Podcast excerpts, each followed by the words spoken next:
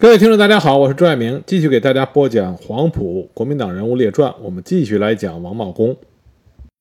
王茂公在接收了正太铁路之后，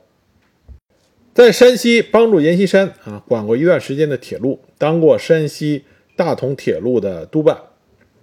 后来，在一九三五年二月八日免职。一九三五年十一月，他当选为中国国民党第五届候补中央执行委员。那么，因为在北伐中立有功劳，所以1936年10月12日被颁发了国民革命军誓师十周年纪念章。抗日战争爆发以后呢，1937年9月16日，国民政府任命他作为军事委员会军法执行总监部的副总监。他前后协助了军法执行总监唐生智、陆中麟、何成俊执行战时的军法军法事宜。王茂公这个人呢，可以说他的前半生啊，就是他政治生涯的前半段，因为他紧跟着汪精卫，所以被蒋介石所不容。但是王茂公他的政治生涯后半段就发生了转机，这个转机呢，还是来自于他自身的变化。这个时候，王茂公已经不像当初，当初在黄埔军校啊，在黄埔学生军的时候，王茂公他过早的站队，就造成了他的仕途不顺。那么进入到抗日战争的是以后。随着年龄的增长，王茂公对局势的掌握以及对派系之间的斗争啊，有了更加丰富的经验。那这个时候呢，虽然王茂公还是属于汪精卫的改组派，他和汪精卫一起还在重庆上清寺公馆参加了改组派的会议，但是他对于汪精卫提出的所谓和平救国的主张，我是完全不赞成的。汪精卫是迫切的希望王茂公这个很早就跟随他的军事将领能够加入到。他所谓的和平运动的队伍里来，王精卫当时曾经说过：“东陈如果能来，东陈是王茂公的字啊。”王精卫说：“东陈如果能来的话，全部军队都交他负责，并且王精卫曾经两度在上海约见过王茂公的妻子，希望做王茂公的思想工作，并且赠送了数千大洋。但是王茂公始终没有跟着汪精卫走上叛国投日的道路，这让汪精卫呢非常的失望。但是反过来，王茂王茂公的这种表现，也让蒋介石对他的看法有所改变。一九四零年四月十三日，王茂公被国民政府军事委员会授予了陆军中将衔。王茂公呢，他在黄埔军校师生中的人缘还是相当不错的啊，因为王茂公呢，对当年黄埔军校的同胞之一很看重。举一个例子啊，孙元良，大家都知道，孙元良将军在南京保卫战最后有一段非常不堪的往事。那么，从南京保卫战他脱险之后，到达武汉，在得到蒋介石的接见以后，他就被关入了武昌银元局军法执行总监部监狱。啊，因为蒋介石听到下面的举报，说孙元良率领的部队在上海的时候军纪不好，发通行证给老百姓要钱，所以要彻查这件事情。孙元良孙元良当时在监狱里被拘押达四十二天之久。那么谁看他看的最勤呢？就是他的黄埔老师，当时任军法副总监的王茂公。王茂公经常来看孙元良，所以王茂公呢，对于黄埔师生的这个感情呢，还是非常珍惜的。那么既然王茂公脱离了汪精卫的这个派系，那蒋介石就开始可以信任王茂公，再让他去执掌兵权。所以，一九四一年二月，他被任命为鲁苏战区总司令部副总司令。啊，鲁肃战区就是之前我们讲过于学忠啊率领的当时的敌后战区。那因为生病，王茂公没有赴任。后来他应顾祝同的邀请，赴江西第三战区司令长官部供职，协助顾祝同、韩德勤处理江南事务。那么说到这里呢，大家可能会觉得王茂公肯定也属于国民党的顽固分子啊，他肯定和顾祝同、韩德勤、韩德勤一起制动国共之间的摩擦。那么王茂公从一些史料上来看呢，他也的的确确，因为他去了第三战区司令长官部以后，后来呢又又被任命为江苏省省政府主席。那么在他任职期间呢，的的确确在官面上啊，他是积极反共献共。但是在台面之下呢，王茂公实际上有一些作为，他是给自己留了后路，在处理和中国共产党的关系，还有在和反蒋的民主人士的关系上，他都留出了很大的余地。一九四五年一月，他被任命为江苏省政府主席。同月，任第十战区司令长官、礼品先部副司令长官，还兼任了苏北游击挺进军的总指挥。说起苏北挺进军呢，我这里边要说一个黄埔军校的人物。这个人呢叫李奇石，他是黄埔一期，知道他的人很少。他的事迹呢是发生在王茂功担任苏北挺进军总指挥之前的时候的事情啊，是在一九四三年。发生的苏北挺进军的前身就是大名鼎鼎的税警总团。抗日战争爆发之后，在撤出上海啊以后呢，税警总团就一直在江南的敌后苏北与日寇进行搏杀。一九四三年一月五日，驻扎在大小杨庄的苏北挺进军二纵队七支队向余九社啊，余九社是一个地名，向余九社撤退。日军当时一路紧追不舍，结果后来呢，在余九社这个地方就被日军啊追来的日军给包围了。水警团因为弹药不足，开始撤退突围，但是日军的炮火更加的强烈。到了晚上，挺进军呃挺进军二纵队第一团陈振部前来援救，这样才将水警团暂时撤退到教林一带。与九社战斗告一段落。这场作战，水警团牺牲了一百多人。而税警团的司令就是这个李奇石，因为殿后，所以当时被日寇抓获。后来呢，他找到机会逃出敌营，但是呢，很不幸啊，途中溺水牺牲了。李奇石他是广西人，考取了黄埔军校一期，同年加入了中国共产党，是黄埔军校早期一百名共产党员之一。一九二八年呢，他回到广西桂林开展工作。一九二九年赴香港寻找党组织，因为在国共破裂之后，李奇时和党组织失去了联系。一九三九年，他应陈太运的邀请加入了税警团。一九三九年呢，李奇时率部转战江苏，在苏北期间，李奇时到底有没有和共产党组织建立联系？这个始终没有一个非常清晰的答案。一般的说法是说，当时没有人知晓他共产党人的身份。那也许，也许这是因为工作上的需要。李奇时壮烈殉国，一直到1992年才经过国家的民政局批准，广西壮族自治区民政局才追认他为烈士，才还原了历史的真相。这里多讲这么一段的原因呢，是因为想想让大家记住，在江苏泰州市余九社的这个地方。曾经有着一百多位中国军人啊，在这里战死沙场，为国捐躯啊，这是我们不能够忘记的。王茂功在接任啊，从韩德勤那里接任江苏省政府主席啊，是因为韩德勤呢，在经过了黄桥战役以及曹甸战斗之后啊，实力大损。那么王茂功就全权接管了江苏省，他召集。各区县的专员、县长和各挺进部队的司令、各县的党部书记处啊书记长开会。当时他说，在盟军未登陆、大军未反攻前，注意联络、潜伏、策动、组织；在盟军已登陆、大军开始反攻的时候，注意要配合我军反攻，欢迎盟军登陆，并抢占铁路、公路、河川交通据点、大小乡镇，防止中共部队的占领。所以当时王茂功呢？对于在战后国共之间会出现激烈的矛盾冲突，已经有所感觉。一九四五年，在王茂功从广播中收听到日本投降的消息之后，他马上率领国民党江苏省党部、江苏省政府委员及工作人员，取道六安和合肥，然后抵达南京，在南京参加了受降典礼。然后，他又复委江苏省政府所在地苏州接收。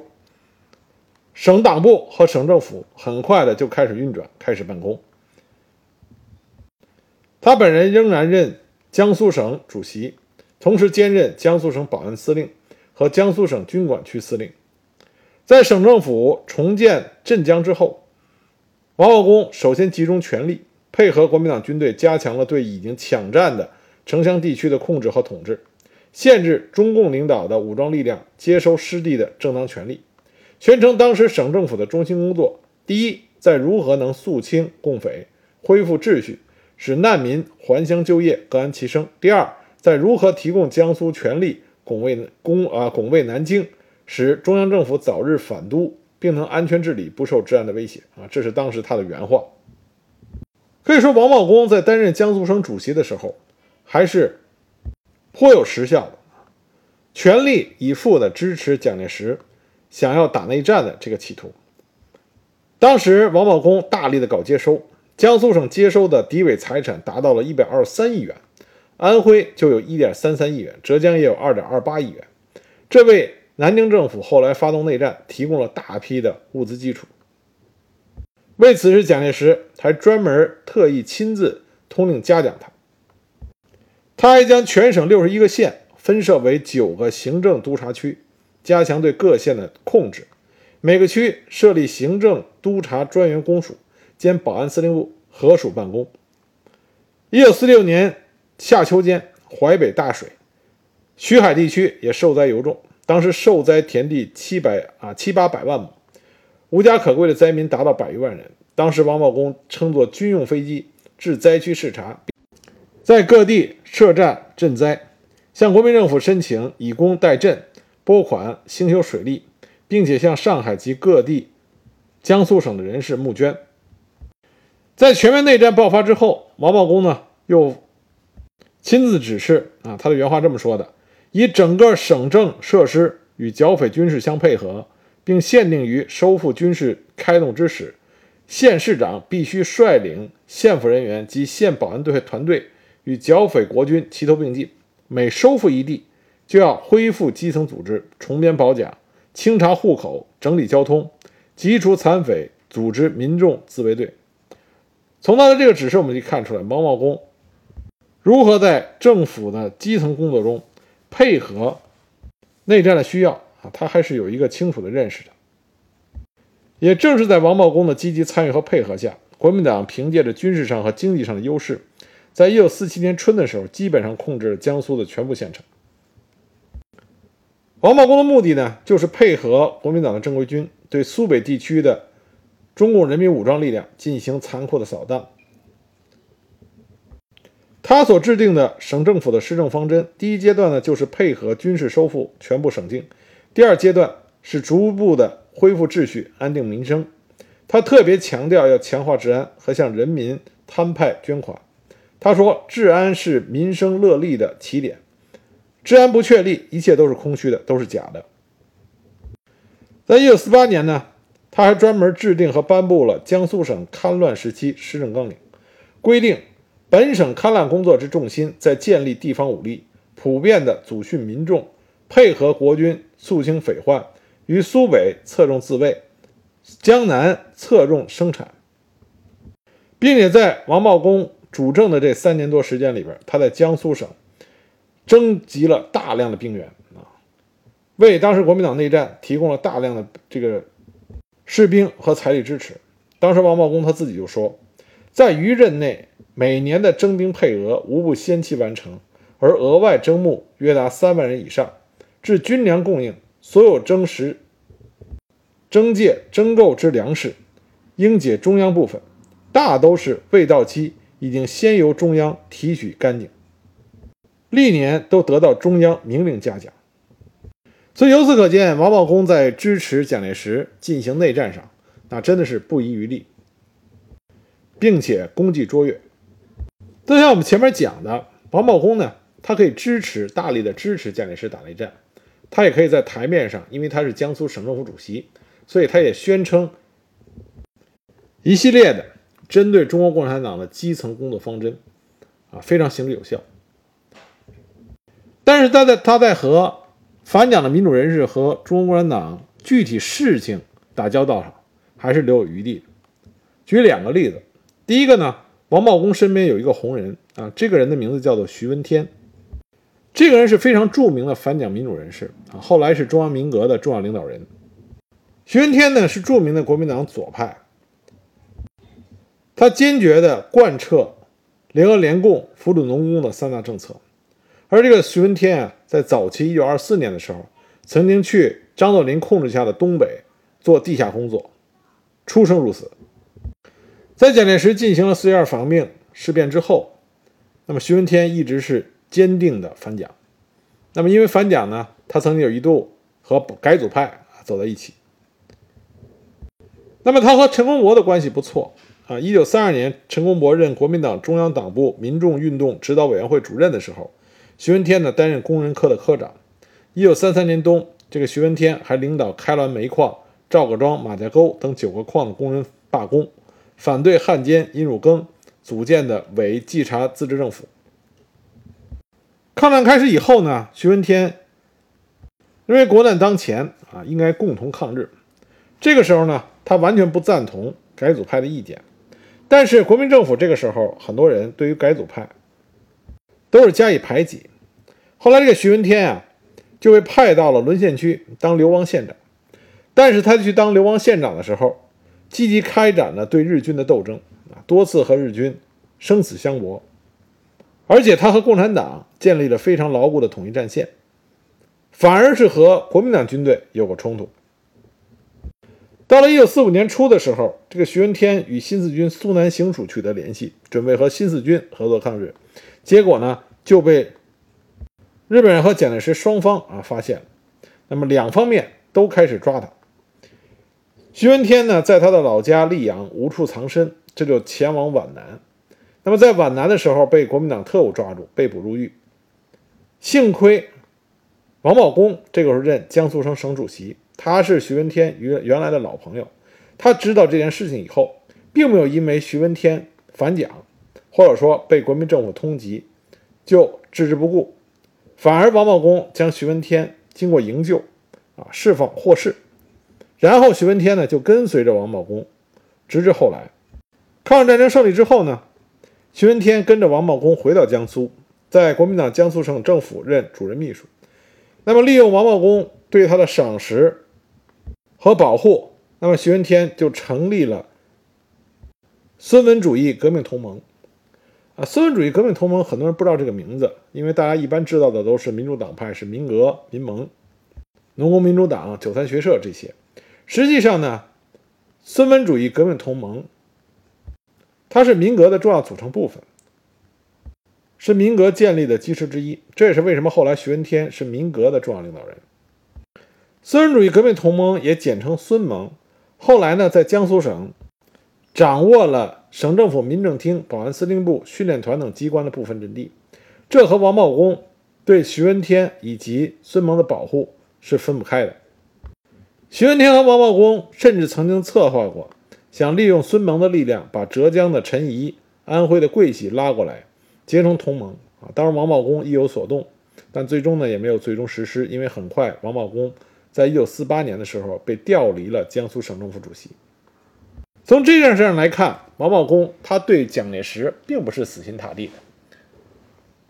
那么，另外一件事情呢，是在一九四六年初夏的时候。周恩来周总理曾经对几位在国民党苏州地方法院被判处死刑的新四军同志进行了积极的营救。营救，在这个营救过程中呢，王茂公起了非常重要的作用。当时被判处死刑的这几位新四军的同志，一个叫李觉，一个叫郑重，一个叫滕小良，这三个人啊都不简单。他们三个人的事迹呢，如果放在现在。是我们所所说的这个谍战片的经典题材。首先说说这个李觉，李觉在被捕前呢是黄桥区区委书记兼区长。抗战胜利之后，根据双十协定，长江以南的新四军部队全部北撤江北，在苏南地区只留下部分人员坚持斗争。那么李觉呢就在黄桥地区成立了黄桥武工队，他担任武工队的指导员。那么很快武工队在东桥就镇压了自卫团长。张桂华紧接着又镇压了军统特务杨景春，啊，这说的是两个简单的镇压，实际上都是惊心动魄的啊，在情报战线上的搏斗。结果后来不久，在武工队夜宿一个庙里的时候，结果被庙祝告了密，那么武工队就被黄桥保安队包围。在突围过程中，李觉在跳楼的时候一下子摔晕在地，所以呢，不幸被捕，啊，被关押起来了。郑重呢，与李觉的履历啊差不多，他是在镇江丹北地区参加革命，也是负责武工队，也是多次镇压了汉奸和国民党特务。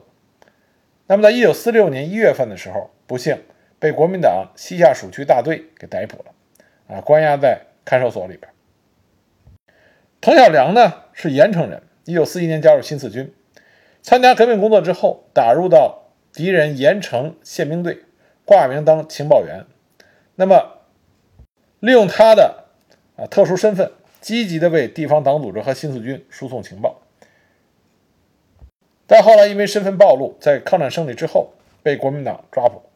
押在看守看守所里。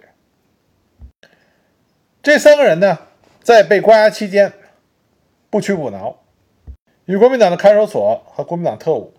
进行了不懈的斗争。同时呢，他们尝试着和外面的党组织取得了联系。那么，在周恩来周总理得到了这个消息之后，他十分重视，就给邵力子写了一封信。希望邵力子转给江苏省主席王茂公，从而再转给江啊苏州的地方法院，希望能够将这三个我党的情报工作者以及其他的被呃被关押的中共被关押人员啊，能够全部予以释放。邵力子呢就把这封信转给了江苏省主席王茂公，王茂公立刻就将原文发电报转给了江苏省的高等法院。但是没有结果。很快呢，李觉、郑重、滕小良以及李觉被俘的这个通讯员张啊杨阿考啊四个人被判处了死刑。这时候形势极其紧迫，周恩来再次给邵力子写了一封加急的第二封信，希望邵力子转告王茂公，希望对这些政治犯予以无罪释放。那么邵力子接信之后，再次转给王茂公，并且要求王茂公。迅速致函给苏州法院，对这些人的死刑暂缓执行，以免引起重大的纠纷。王茂公接到信以后，马上就给江苏省高等法院院长孙洪林、首席检察官韩涛，把周恩来的抗议和邵力子的信函转抄给了他们。就这样，在周恩来、邵力子、王宝公啊他们一起的施压下，后来呢，将被判死刑的李觉、郑重、滕小良和杨阿考。分别改判为有期徒刑。在新中国成立之前，这些人纷纷的出狱，投入到解放战争的洪流中去。所以我们可以看到啊，王宝公他在和中国共产党具体打交道的事情上啊，都是留有余地，不愿意把事情做绝。那王茂公为什么会有这种心态呢？因为作为江苏省省政府主席，王茂公他亲身经历。也亲身看到了，在抗日战争胜利之后，国民政府的经济和金融出现了什么样的问题？解放战争为什么国民政府、国民党输得那么快，并不是军事上的原因啊，最重要的原因实际上是经济上的原因。现在世界历史，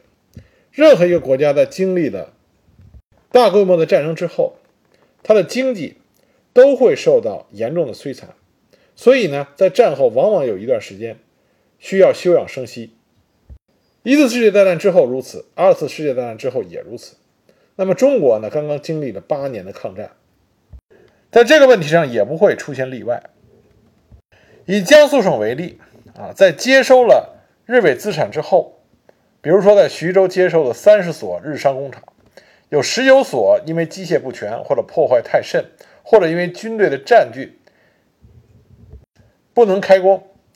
而其余十一所呢，虽然复工继续营业，但收益寥寥，难以发展，维持现状而已。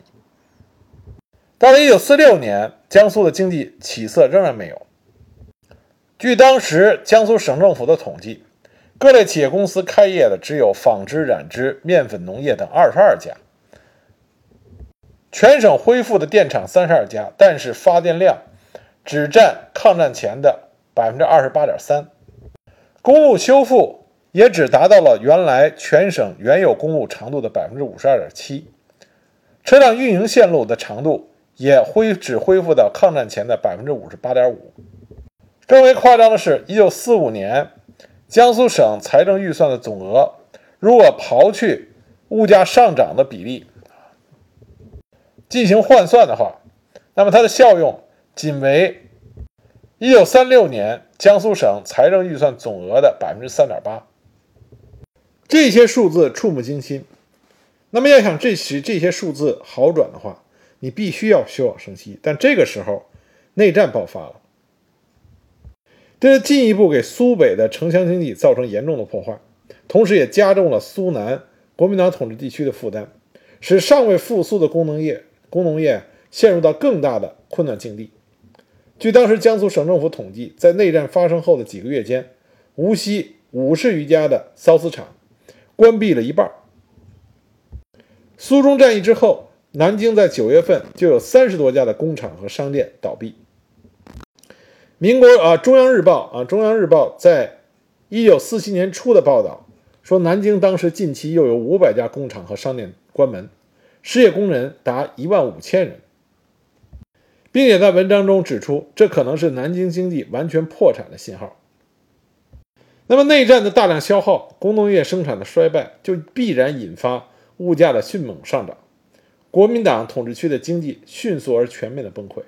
这才是国民党迅速衰败的重要原因。到一九四七年四月的时候，南京的生活指数比一九三七年上半年上涨了一万两千多倍。无锡这样原来的富庶之地，也爆发了全城性的抢米的风潮。据当时国民政府的统计啊，一九四七年南京和一九三七年啊上半年相比的话，公务员的生活费指数上涨了八万三千九百三十一倍，工人生活费的指数上涨了六万三千三百零一倍。这个是王茂公没有办法解决的，所以当时王茂公就说过。说物价波动即为脱缰之马，不可制止；人心浮动，社会不安，粮食恐慌已经成为普遍现象，升斗小民惶惶不可终日。一九四八年的时候，苏南、苏北各地因为粮价的暴涨，饥民抢米事件迭起。当时到达什么程度呢？南京夫子庙地区两家银行由宪兵押送的四十袋面粉，啊，这是由。军人亲自押送的面粉，结果被当地的民众抢购一空。如果老百姓不是被逼到走投无路的生死关头，他们不会在军人的枪口之下出现这种严重失控的局面。由此可见，当时情况已经到了非常严重的程程度。王茂公呢，也知道问题出在什么地方，但是以他的身份，他的地位。他所能做的，只能是跟着蒋介石走，按照蒋介石的命令，最大程度的支持蒋介石打内战。尽管王茂公也在江苏的农村推行了二五减息和善后经济，在文教方面，他也致力于扫除文盲，扶助失学青年就学，但这些都是杯水车薪。大方向出现了问题，整个经济的。基础出现了问题，王茂公他一个人是改变不了任何事情。那么，一九四八年九月份，他被免除了江苏省政府主席本兼各职，啊，本兼各职。后来又任国民政府总统府战略顾问委员会顾问、行政院政治设计委员会委员。一九四九年三月，王茂公去了台湾。一九五二年十月，他退役，聘任为台湾总统府的战略顾问、国策顾问。光复大陆设计研究委员会委员。一九六一年十二月二十七日，王茂公在台北逝世。纵观王茂公的一生呢，我觉得王茂公前半生啊，他的政治生涯的前半截儿，他不是一个明白人；但是在他政治生涯的后半截儿，王茂公实际上是一个明白人。而他后期的明白呢，也是因为他前期的不明白。而他能从不明白变成明白，这也说明王茂公他的的确确。是很有才干，不愧是黄埔军校初建时候的风云人物。所以，希望通过我的讲解呢，大家能够记住黄埔军校初建的时候有着赫赫有名的二王。那么，二王之一呢，有一个呢就是王茂公。